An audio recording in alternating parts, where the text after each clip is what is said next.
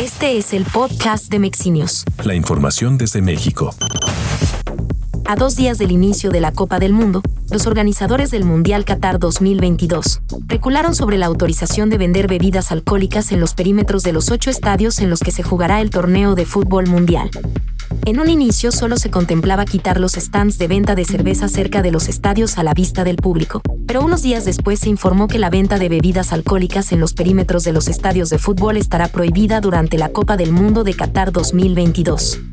Tras el diálogo entre las autoridades del país anfitrión y la FIFA, se tomó una decisión en cuanto a la venta de bebidas alcohólicas en el FIFA Fan Festival, otros destinos de fanáticos y lugares autorizados, eliminando los puntos de venta de cerveza de los perímetros del estadio de la Copa Mundial de Qatar, informó la FIFA por medio de un comunicado. En Qatar, por ahora, solo se permitirá la venta de bebidas con alcohol en los puntos autorizados en el país como hoteles o restaurantes.